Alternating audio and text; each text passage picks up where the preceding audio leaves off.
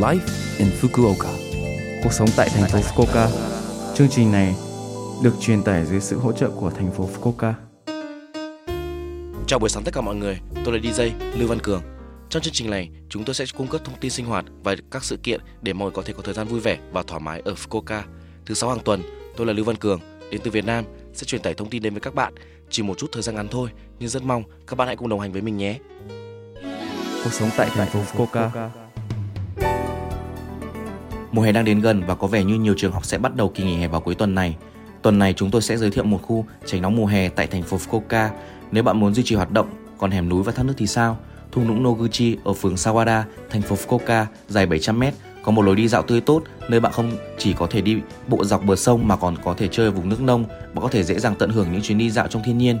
Phường Sawada cũng có thác nước tên thác Karan là thác Bozuga.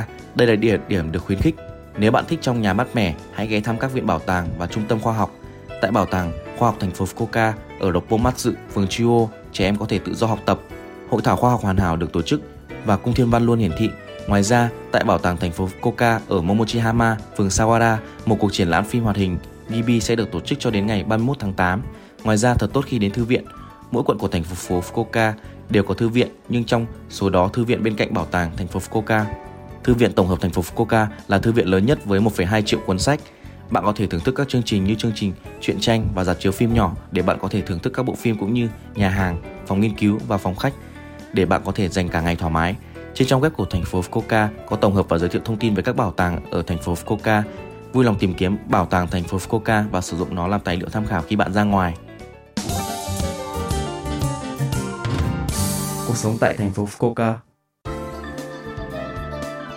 Lần này là thông báo từ Quỹ giao lưu quốc tế Fukuoka Yokatopia, trung tâm hỗ trợ tư vấn cho người nước ngoài thành phố Fukuoka nằm trong trung tâm quốc tế thành phố Fukuoka, cung cấp dịch vụ tư vấn pháp lý và tư vấn tâm lý miễn phí cho người nước ngoài sống ở khu vực Fukuoka, tư vấn pháp lý từ 10 giờ 30 sáng đến 1 giờ 30 chiều vào thứ bảy đầu tiên của mỗi tháng và vào thứ tư của tuần thứ ba mỗi tháng từ 13 giờ đến 16 giờ.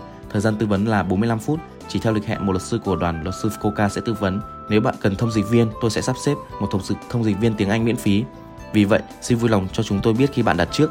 Tư vấn tâm lý được tổ chức vào thứ hai, thứ ba và thứ năm hàng tuần bởi một nhà tâm lý học bằng tiếng Anh hoặc tiếng Nhật. Vui lòng đặt trước nếu bạn quan tâm. Cả hai cuộc tư vấn đều được bảo mật nghiêm ngặt, vì vậy xin hãy tham khảo ý kiến của chúng tôi. Đặt trước được chấp nhận từ 9 giờ sáng đến 6 giờ chiều vào các ngày trong tuần.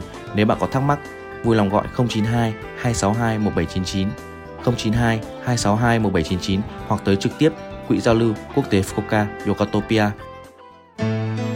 cuộc sống tại thành phố Fukuoka. Số like Infoca tuần này mọi người cảm thấy thế nào ạ? Rất nhiều thông tin bổ ích phải không ạ? Số phát sóng này lúc nào cũng có thể nghe bằng postcard. Ngoài ra, mọi người cũng có thể biết về nội dung truyền tải trên blog. Mọi người hãy xem qua trang chương trình từ trang chủ của lớp FM. Ngoài ra, chúng tôi cũng đang tìm kiếm các thông điệp gửi đến tôi và chương trình. Địa chỉ email là 761a.lớpfm.co.jp 761a.lớpfm.co.jp Chúc mọi người một ngày vui vẻ. Hẹn gặp lại mọi người vào tuần sau.